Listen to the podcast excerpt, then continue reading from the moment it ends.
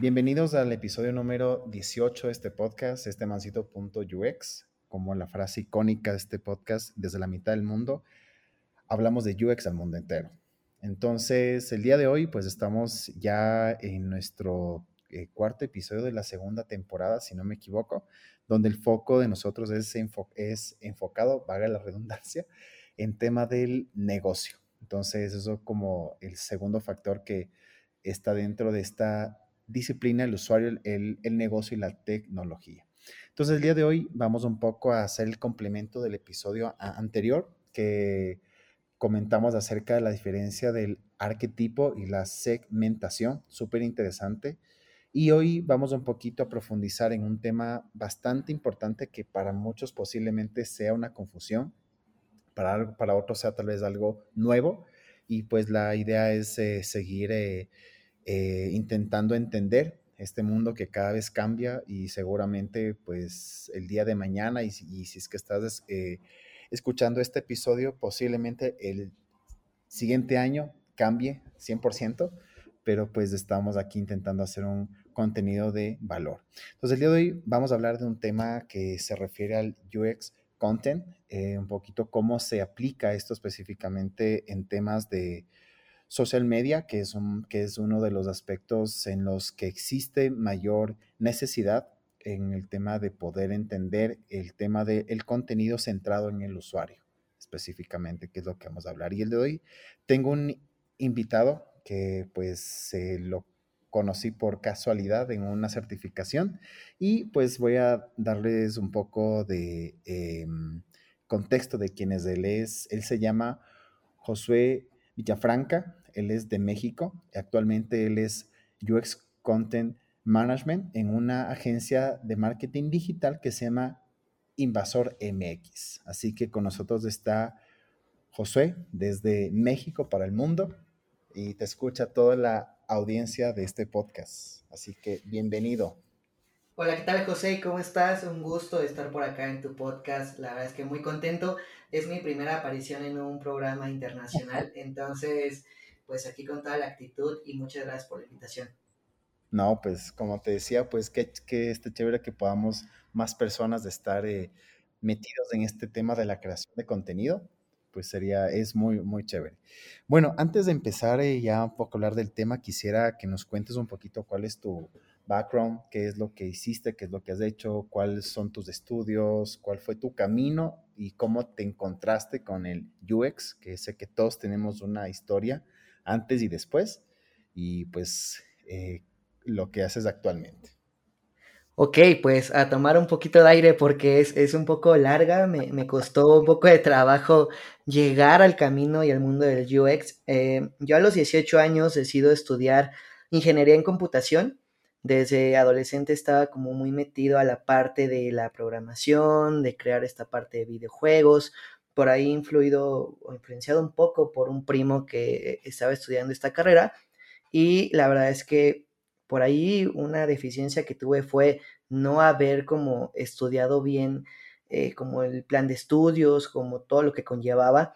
Entonces me aventé como, como el borras, como dirían acá en México, y estuve cuatro años en ingeniería en computación, ocho semestres. Desafortunadamente, eh, acá esta carrera, o bueno, afortunadamente para, muchos, las materias son seriadas. Eh, si no pasas álgebra 1, no pasas álgebra lineal, entonces se vuelve un poco complicado las matemáticas a ese nivel ingenieril son muy extremas, ¿no? Luchando con ecuaciones de Fourier y series por ahí de geometría analítica, sufrí bastante. Y pues mucho este miedo, ¿no? De, defraudar un poco a la familia y, de como cargar como esta expectativa de, haber tenido una vida eh, escolar como... Eh, pues muy buena desde niño, ¿no? Entonces, pues bueno, para no hacerla más larga, un día una amiga me pregunta, oye, eh, me gustaría hacer el examen para la UNAM, que es, donde estaba estudiando, ayúdame a investigar este, por ahí algunos requisitos para hacer el examen. Se los investigué, lleva para psicología, eh, yo vi los, los, eh, por ahí los requisitos, ya me encontraba trabajando, mi primer trabajo fue en una aseguradora francesa, por ahí en el pago de facturas, y ya estaba involucrado en temas de administración. Entonces se me hizo fácil meter mis papeles también. Son dos oportunidades acá en México para quedarte en la universidad, un examen en, por ahí de febrero o marzo y otro en junio. Dije, vamos a ver, me aviento el de la primera vuelta, si no me quedo, pues ya estudio le echo ganas y vemos si me quedo en el otro, ¿no? Entonces ya, eh, bueno, hice el, examen y me quedé, la verdad es que no esperaba quedarme a la primera oportunidad y por ahí me toca este, hablar con mis papás eh, a mitad de ese año eh, diciéndoles que me cambiaba de carrera. ¿no? Entonces fue un, golpe bastante fuerte dentro de mi familia, por ahí me dejaron de hablar algunos meses, nos hablábamos para lo mínimo indispensable, y fue que comencé en la parte de ya la administración, igual en la UNAM. Eh, dentro de mm, la carrera había una materia por ahí de cuarto semestre, yo seguía en la aseguradora, que se llama Desarrollo del Potencial Creativo. En esta materia tenemos un profesor que trabajaba para, una empresa que se llama Black Trust, que certifica como esta parte de, confianza y, como de riesgos de seguridad para los choferes de Uber, que en ese entonces eran pues hasta pruebas de orina y como un poco más robusto esa parte. Y el profesor nos ponía retos durante el semestre, entonces me tocó el, el poder ganar un par de retos y al final del semestre el profesor me invita como community manager eh, a esta empresa y es ahí donde tengo mi primer acercamiento con el marketing digital. Te estoy hablando que para esos años tenía yo unos 23 años, 24 años aproximadamente, hoy tengo 29, entonces ya tengo como unos 5 años más o menos dedicándome eh, a marketing digital y así fue como comencé dentro de la administración que tiene cuatro áreas, operaciones, finanzas, recursos humanos y mercadotecnia. Mi último año fueron materias de mercadotecnia, conducta del consumidor, gerencia de producto, que te dan una pintadita en la universidad, ¿no? Y creo que ya el reto fuerte está afuera cuando lo haces todos los días. Entonces es como parte de, mi primer acercamiento. Chéverazo. Sí, de hecho lo que tú te este, dices, pues a la final es la historia de muchos, el tema de en ese proceso de seguir avanzando en nuestra vida estudiantil, en nuestra vida laboral, cómo nos encontramos eh, con este aspecto de, de a la final entender para quién estamos haciendo este trabajo, ¿no? O sea, el que sea, ¿no? Sea, en este caso, tema de diseño, tema de contenido, desde aún la parte de mm, el diseño de un servicio, por ejemplo, eh, entiendes ahora, ¿no? Antes era un poco más centralizado en lo que te diga tu jefe o el, eh, o el dueño de la empresa. Ahora está muy así de moda el decir quién es tu usuario, quién es tu, tu, tu digamos que este customer, eh, digamos, de ideal. Pero eh, chévere, porque como digo, todos venimos de carreras distintas, de carreras diferentes. En mi caso, bueno, tampoco voy a dar tanta explicación porque tú eres el, el que, quien estoy entrevistando. Pero pues bueno, yo también vengo de el diseño, o sea, el diseño gráfico un poquito, el cambio no, no fue tan difícil, digamos, en tema que ya venía haciendo, pero sí ciertas cosas que con el tiempo vas entendiendo que son más de mm, estrategia, ¿no? El tema que vas entendiendo con el tiempo.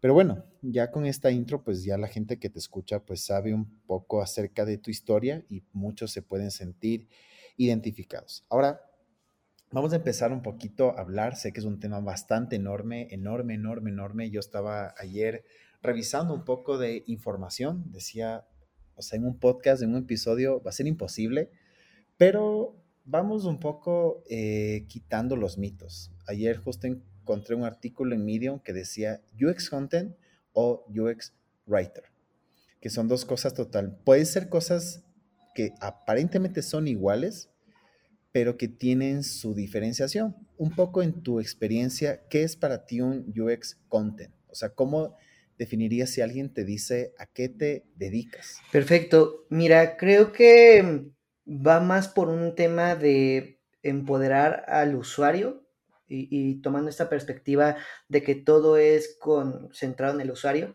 de cómo crear contenido que realmente sea de utilidad y sea importante y sea de uso para cada uno de los clientes que tenemos para donde trabajemos.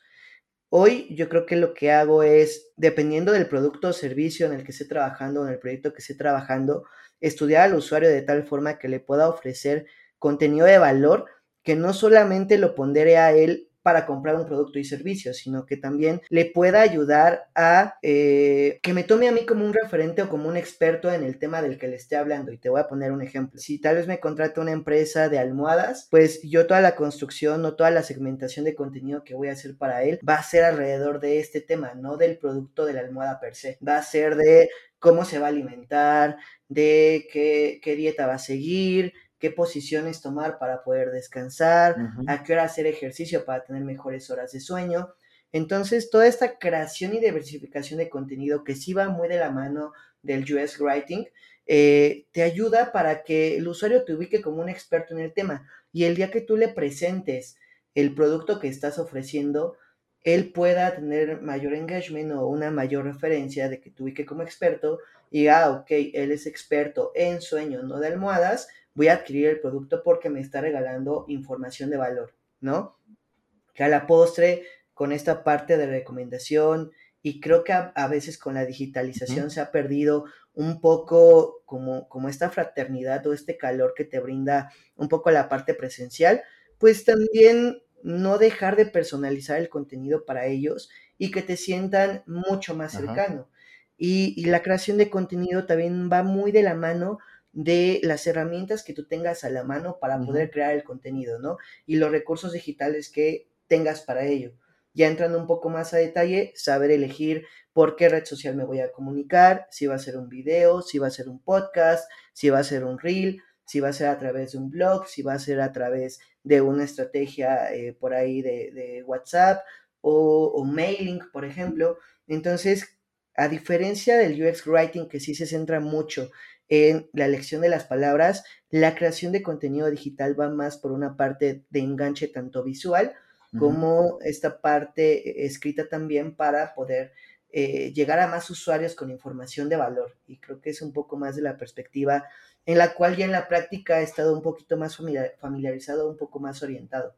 De hecho, mira que tú justo mencionaste al principio algo que para mí es fundamental y yo creo que es la gran diferencia bueno, voy a tocar tal vez un tema eh, que sí tiene mucho que ver, pero con el tiempo fuimos entendiendo que va más allá de simplemente persuadir la, compra, que es, digamos, que es el copy a la final, o sea, en una pieza publicitaria, en un arte digital, tienes el copy que te habla como que este te persuade, pero el UX content, como tú dices, es centrado en el usuario, centrado no en el producto, sino centrado en las necesidades. Entonces, tú empiezas a tocar temas muy sensibles como, por ejemplo, la alimentación, el sueño, la necesidad del descanso, en este ejemplo que tú hablas, y es como que le haces más empático, ¿no? O sea, es como que a través de eso tú le dices, yo te estoy entendiendo lo que tú pasas, por eso te ofrezco este producto, y más allá de que decirte de una que lo compres porque está al 20%, te digo el beneficio que tú vas a obtener.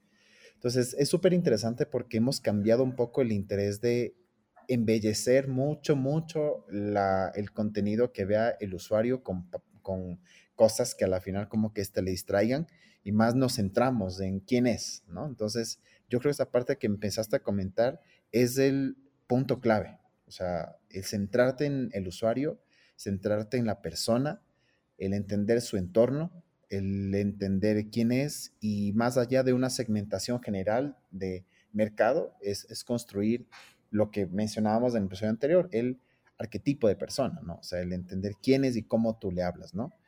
Y también lo que tú mencionabas, em, este tema de ya lograr este enganche, ¿no? Porque seguramente para los que nos escuchan y tal vez eh, sean personas que no solo sean diseñadores, no solamente sean personas de contenido, sino eh, dueños de empresas. Yo sé que el interés es que el usuario se enganche.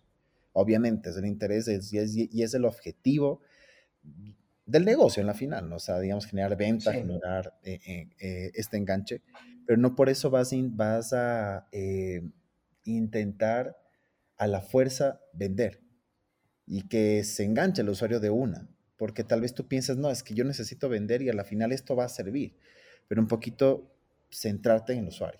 Entonces, ahora eh, quisiera un poquito que podamos seguir este eh, como decir, expandiendo este, este concepto de un poquito hablar eh, cómo es ese proceso para llegar a decir yo voy a crear o voy a armar, como tú decías, una, un contenido de valor. ¿Qué proceso tú personalmente sigues? Si haces algo de investigación o cómo llegas al punto de decir esto es lo que funciona o esto es lo que el usuario sí necesita. Claro, mira, te voy a ser muy franco y, yo tengo como esta disrupción entre el marketing y, las metodologías 100% digitales a, un poco este mix con el marketing tradicional.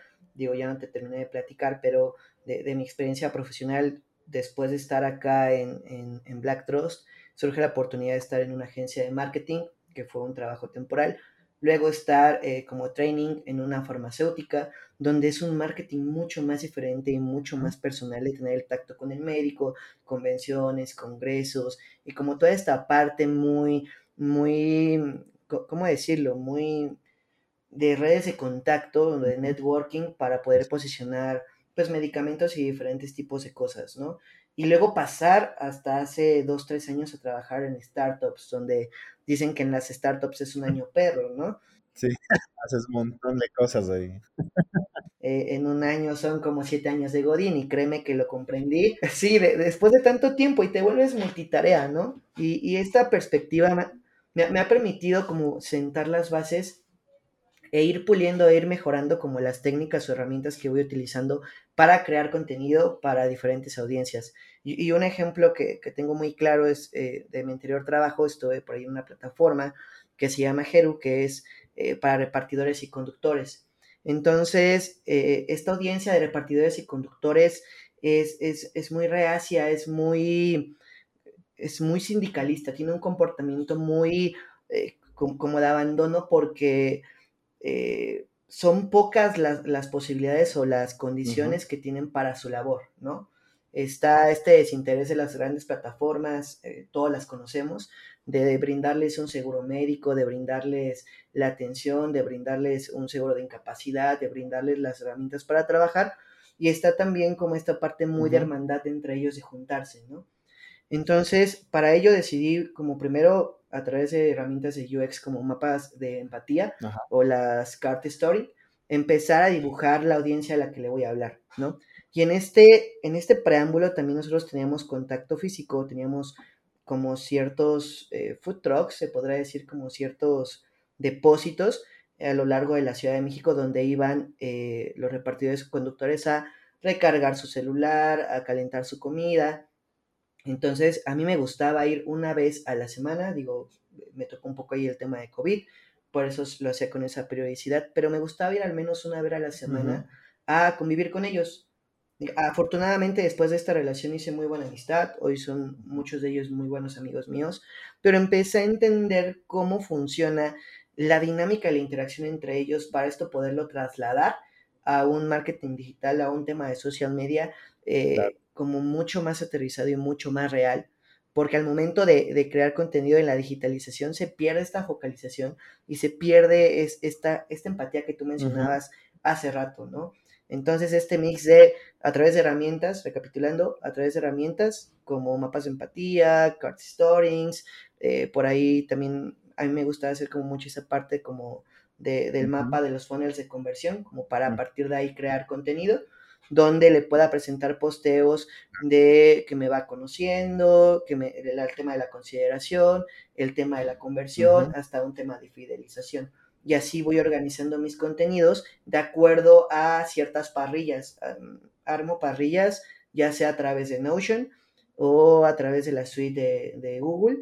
Eh, y me gustaba o me gusta hacerlas de manera quincenal e incluso mensual para ir diversificando y tener como todo el mapa completo de lo que le voy a presentar al usuario para que en ciertos posteos o en ciertos puntos yo le pueda presentar mi artículo o el producto de interés para ir al, tema de conversión. Entonces es como un poquito la estructura que, sigo, research, planeación y ya la ejecución. Y se me quedó mucho de un podcast de, que empecé a escuchar, también por eso llega esta parte de UX del buen Iván Tre y, y Betao eh, Maldonado, que tienen este, su, tenían su podcast de Growth Marketing MX, lo, empecé a escuchar hace unos años. Y mi primer libro que leí fue eh, el de ah. Sean Ellis, el de Hacking Growth. Eh, y esta parte de metodología de Hacking Growth también la empecé a combinar con la creación de mi contenido. Es decir, yo ponía dentro en, en Heru y eso, la es que te digo, estar en startup es, es, como mucho más rápido el aprendizaje y te vas quedando con, de cada empresa te vas quedando con ciertas cosas que la sumas a tu portafolio como, como profesional.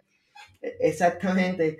Y, y de ahí aprendí a combinar el hacking growth de una forma en la que yo pudiera poner, ya sea tanto en pauta o de manera orgánica, eh, un mismo copy, eh, como un mismo eh, punto o, pilares, yo les llamo, no sé, sea cultura, sea eh, producto, sea como interacción, y cambiaba, o sea, mismo copy, cambiaba imagen y video.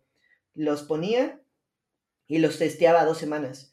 Y los que tuvieran mayor engagement, engagement rate y mayor interacción, era el elemento que elegía para mis futuros eh, posteos. Entonces, si mi imagen tenía más interacción, era herramienta que iba a utilizar para el siguiente mes y eso me ayudaba como a ir midiendo justamente a través de resultados y de data cómo es que este contenido está siendo de alto impacto y de mayor relevancia para mi usuario final. Por ahí un libro que tiene eh, Rosa Morel, que tiene, tiene, como un mes que lo leí, que es de neurocopywriting. Ella menciona que nos enfrentamos todos los días a 500 mil impactos de, de, palabras, o sea, 500 mil palabras todos los días en pantalla, en texto, en muchos lugares. Imagínate, es como leer un poquito de la, guerra de Tolstoy, eh, que es un libro que tiene la misma cantidad de letras y, de palabras, eh, en tu pantalla todos los días. Entonces es impresionante que en algún punto tú te detengas a leer algo que realmente te demarque interés. Entonces, mientras tú, a través también de esta elección de keywords que, que enlacen a tu audiencia y la sepas implementar en tu copywriting, mayor va a ser como ese impacto o el, tenerlos más tiempo en pantalla consumiendo tu contenido, porque sabemos cómo funcionan los algoritmos en redes sociales, ¿no? Mira que de hecho hay dos cosas que querías también mencionar ahorita, lo que tú decías un poco, cuál es tu proceso y lo que tú dices del el hecho de irte, o sea, irte a las zonas o irte a los lugares donde estaban estas personas, pero prácticamente eso de hacer... Eh, shadowing, o sea, estar como que esté detrás de la persona, un poco entender eh, cómo hace y tal vez de cierta manera luego tú mismo intentar replicarlo, eh, tal vez haciendo tal vez un tema de Safari, por ejemplo, haciendo el mismo este proceso y tú ya vas entendiendo, ¿no? O sea, porque muchas veces eh, se puede llegar a entender, o sea, se puede llegar a pensar que el UX content o el contenido solamente pasa en tema digital, y no necesariamente empieza ahí, sino que tal vez estar muy este presente donde pasan así las cosas para ser más empáticos, como, como decíamos al principio, que es lo que se eh, hace eh, como extra, ¿no? Como así adicional. Y algo que me llamaba la atención y quería preguntarte es, en el caso de cuando tú tienes que trabajar con algún cliente que te dice, mira, este es mi, este es mi objetivo, esto quisiera hacer, ¿Cómo es tu proceso para poder así decirle, mira, o sea, lo que tú me dices, eh, lo que quieres hacer, tal vez no es, no es lo más recomendable? ¿Y cómo tú le argumentas el hecho de poder como que este cambiar un poquito su pensamiento, que muchas veces puede ser que no sea el mejor o esté como que súper sesgado? ¿Cómo haces esa mm, negociación con tus stakeholders? Mira, creo que, híjole, esto es, es sumamente ambiguo y sumamente complejo porque Sí, depende mucho de, la comunicación y creo que ese es un factor clave, ¿no? Hoy en día nosotros somos expertos en la creación de UX de comunicar cosas, ¿no? Tanto de manera digital, porque lo hacemos todo el tiempo con diferentes herramientas, como de manera también eh, intrapersonal o interpersonal con los demás, ¿no? Entonces, esta claridad de poderle decir a tu cliente, a ver, yo soy el ente que sí, soy tu asesor y soy un acompañante más, soy una extensión de tu empresa y tú como cliente quieres ciertos objetivos, solamente planteándole desde el inicio, déjame ayudarte, ¿no? Siempre y siempre lo que procuro hacer, y digo ahora estoy con una agencia digital, tengo poquito, tengo poco, poco menos de un mes, eh, y ya me toca convivir con cuatro cuentas de clientes muy grandes y, al momento de platicar con ellos es, mira, eh, está esta serie de contenidos, está la parrilla y esos son tus objetivos comerciales. Jamás olvidemos que los objetivos comerciales que te pide tu cliente son el eje, además de que esté centrado en el usuario, ¿no? Ellos se manejan por objetivos, buscan tasas de conversión y están invirtiendo su dinero para que tú a través de tu conocimiento y siendo experto lo puedas materializar a venta. Porque no romanticemos esto, al final es venta, son negocios y se, tiene, se tienen que cerrar. Exacto, hay que convertir a la final, porque si no, no hay ningún Exactamente, entonces eh, me ha tocado con ellos, por ejemplo, y me pasó ayer, no diré el nombre de la, de la empresa, pero están vendiendo como productos de merchandising a, través de sus redes y es como de, no, quiero que me pongas un catálogo, un posteo con todos los productos este, y que salgan con precio y que me los mandes a tal correo para que, para que compre, ¿no? Y es como de, ok, el algoritmo funciona de esta forma, el tiempo que más pases en, en el carrusel de Instagram te va a, este, poderando, te va acomodando eh, contenido muy similar entre más tiempo pases en una imagen y tiempo en pantalla recorriendo un contenido. A través de esta explicación mediante una nota de voz, oye, mira, si tu post con los 10 productos en una imagen está, está perfecto, ¿qué te parece si estos 10 los acomodamos en 10 imágenes por separado, con un look and feel bien acomodado, y al final el algoritmo funciona de esta forma, ¿no? Y se lo explicas. Entonces, ya está esta parte de combinar lo que él quiere con su idea y siendo el cliente, con esta parte de tú sentarte como experto a decirle qué es lo que mejor puede funcionar. Si de plano yo veo que dentro de una de sus propuestas eh, raya en algo que al final no puede convertir o no puede ser, pues tú ya le sugieres, ¿no? Si va por esto, la verdad es que mira, te recomiendo que no va, lo podemos guardar y busca la forma de reconvertirlo a algo que sí sea posible, ¿no? Y al menos es como procuro mantenerlo ya al momento de trabajar con clientes, o, con partners o con aplicaciones en las que he estado involucrados. Mm, chévere, claro. Es que como tú dices, a la final es llegar a ese consenso, o sea, no es, no, o sea, no, no irnos tanto por lo que nos diga, el, eh, digamos, los, como tú dices, o sea, los objetivos no son como que nuestra guía, nuestro norte, o sea, son como la base, obviamente, ¿no? O sea, lo que tú quisieras alcanzar, o sea, la final es lo que quisieras alcanzar pero no por eso tienes que guiarte específicamente por eso. Entonces, obviamente súper bueno lo que tú comentas. Ahora, eh, ya como para eh, entrar en la parte, ya como ir, eh, como que esté cerrando un poquito este, este aspecto, ¿cuál es el desafío más grande para ti que tú piensas que puede ser que se pueda enfrentar alguien que quiera dedicarse al UX content? O sea, un tema en tu experiencia, lo más, más que lo difícil, el desafío. O sea, que digas esto, siempre te vas a topar con esto, siempre. Yo creo que con los cambios. O sea, creo que esta parte de, adaptabilidad al cambio, eh, ser resiliente, y a mí me ha convertido en alguien mucho más paciente, ¿no? Mi, personalidad es, es, muy desesperada, entonces tienes que comprender que esto también es de, de error y, y, acierto, ¿no? Por ahí Iván, que es muy buen amigo, eh, en algún momento me comentó, equivócate rápido, corrige rápido. Entonces no tengamos miedo a equivocarnos, nos vamos a equivocar todo el tiempo. El punto es que entre no más rápido corrijas el error, pues te va a costar menos dinero y te va a costar menos, menos lágrimas. Entonces, creo que uno, el ser muy paciente en cuanto a también, pues las redes sociales se mueven de una manera muy rápida y muy huracánica. Y creo que dentro de esto, mucho el equilibrio es la paciencia, ¿no? El que le puedas dar la paciencia a tu post de que funcione, la paciencia de poder hacer el cambio correcto, sea de color, sea de copywriting, sea de tal, para que la siguiente iteración te pueda funcionar. Entonces creo que esta parte de mesura y de calma dentro de la creación de contenido eh, lo puedes anteponer para bajarle un poco la revolución a toda esta senda de bombardeos que vemos todos los días. Entonces, los cambios están constantes, tanto en startups como con clientes, siempre va a haber cambios. Este, vas a estar retrabajando muchas cosas. Entonces tienes que ser muy tolerante en este aspecto, ¿no? Sí, de hecho creo que es el consejo que muchos y yo creo que para todos nos sirve y, y, sí, o sea, definitivamente cuando estamos hablando de, de, intentar equilibrar entre lo objetivo de la empresa, lo que necesita tu usuario y cómo cambia el mercado, es eso, o sea, siempre vas a tener que cambiar, o sea, con, completamente.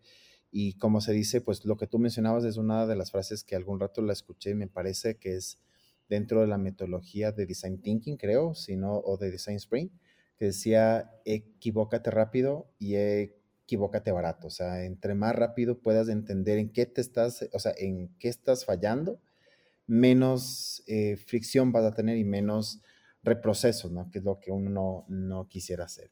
Ahora, eh, ya un poquito para ir este, cerrando y antes de que me olvide ahorita que recuerdo, eh, bueno, eso es un tema muy eh, extenso, obviamente nos pasaríamos horas hablando, creo que tenemos que hacer más, varios episodios porque hay muchas cosas que vamos a hablar.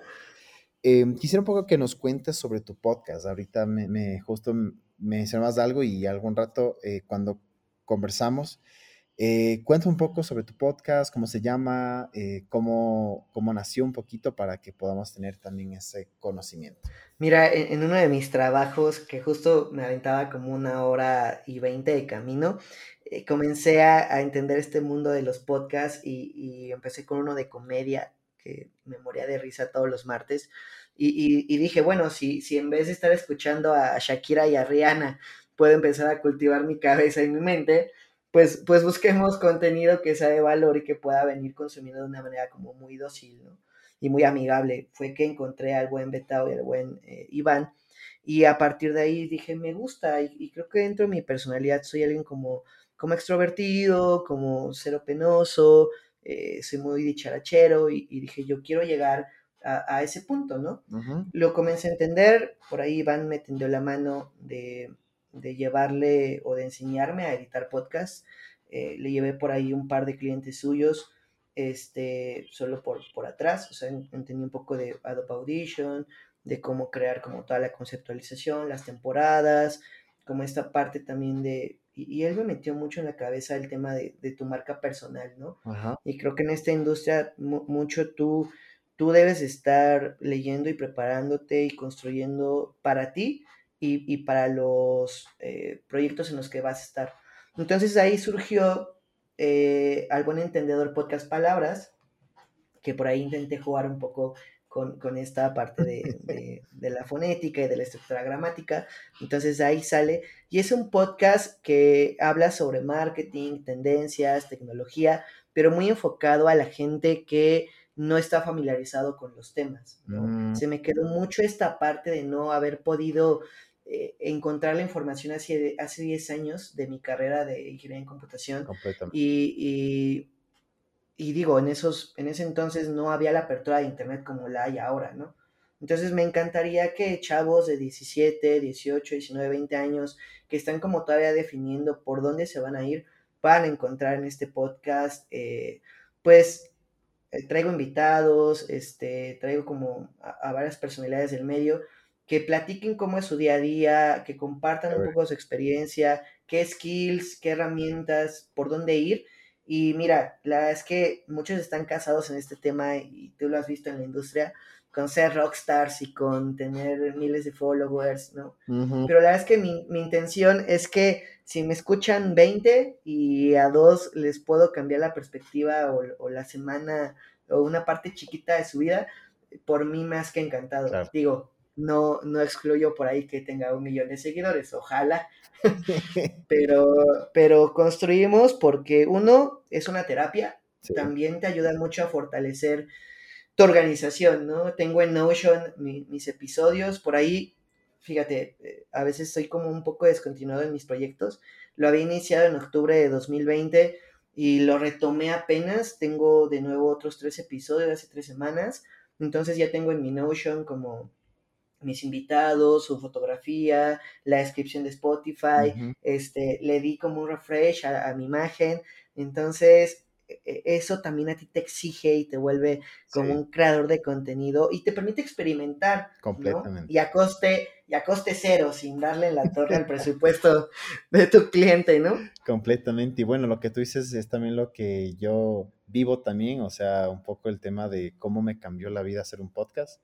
Igual algún rato estoy pensando hacer otro podcast de otro tema totalmente distinto, porque creo que hay muchas cosas por hablar entonces, muy chévere. Y bueno, para finalizar un poquito, eh, eh, Josué, un poco que nos cuentes y nos digas tus recomendaciones de dónde podemos eh, documentarnos más, dónde como que te podríamos entender mucho más este tema del UX Content, alguna recomendación que tú tengas a un libro, pues como para que los que nos interesa estar más al tanto del el contenido centrado en el usuario, eh, un poco para que nos puedas dar tus tips en este, o, tus recomendaciones, más bien dicho. Mira, creo que hay miles de libros y, mil cursos y muchísima información acá afuera. Sin embargo, como yo lo percibo, como yo lo voy adoptando, es, me, me gusta buscar metodologías como que no estén tan arraigadas a lo que hago para tomar lo mejor de ellas y construir algo que me aporte a mí y a partir de ahí construir mi, mi contenido, ¿no? Entonces, eh, por ahí lo que hace UX School Academy, ya compartimos con ellos, una, plataforma latinoamericana muy rica y, una hermandad muy, muy sabrosa. Por ahí van a tener su UX School Weekend eh, este fin de semana, eh, de, la primera semana de septiembre. Se los recomiendo mucho, mucha gente a valor, son 36 horas me parece de, contenido, muy ligerito y muy, muy fácil de, de sacarle jugo. Eh, también uno que a mí me encanta es, ya lo mencioné, eh, Hacking Growth de Sean Ellis. Eh, también justo el que leí apenas de, Rosa Morel de Neurocopywriting, te da datos muy puntuales para la construcción de anuncios o de palabras clave para tus, tus copies, tanto copy como copy out. Y 50 consejos que nadie me dio para emprender del buen Iván Tre. Este libro lo quiero comprar y lo quiero leer. Hace rato, te juro. Me lo aventé, me, me clavé con él, uno, porque es mi amigo lo tengo un cariño muy especial, lo considero mi mentor en, muchas cosas. Este, está ligerito, compré, tengo por aquí mi, Kindle, entonces lo bajé de Amazon, creo que está en 58 pesos mexicanos, súper barato, y me lo aventé en tres horas en la madrugada, y de verdad que muy rica la lectura. Chéverísimo, sí, o sea, de hecho, como tú dices, hay mucho contenido. Ahora, cuando yo también empecé, era como que, ¿qué es esto? O sea, no tenía idea, había full cosas en inglés. Ahora tenemos para escoger y el que sí. definitivamente, o sea, aquí es el que no quiere mismo es porque no quiere, o sea, hay muchas formas. Y claro, este fin de semana también hay este gran evento de, de el 3 al 5 de septiembre del Cool weekend de UX School Academy, que de hecho creo que es ahí donde mm, eh, nos conocimos en esta certificación de UX Research, que pues a propósito están en otra certificación, creo. Eh, obviamente este espacio no está eh, patrocinado por UX School Academy, pues no nos han dicho nada, pero pues igualmente los hacemos como parte de... Escúchenos, escuchen al buen José Arroyo y patrocínenlo, por favor. y listo. O sea, eh, bueno, o sea, es un tema, como te digo, es un tema bastante amplio, bastante largo. Eh, muchas cosas podemos hablar, pero yo creo que esto deja la semillita eh, para las personas que les interesa. Entonces, a los que nos escuchan, muchísimas gracias por haberse quedado hasta este tiempo de este episodio. Estamos en la segunda temporada enfocados en el negocio. Creo que este episodio calza perfecto eh, el tema y pues en algún otro momento pues nos estaremos eh, escuchando y viendo con Josué Villafranca seguramente para seguir hablando acerca del contenido centrado en el usuario. Así que muchísimas gracias, Josué.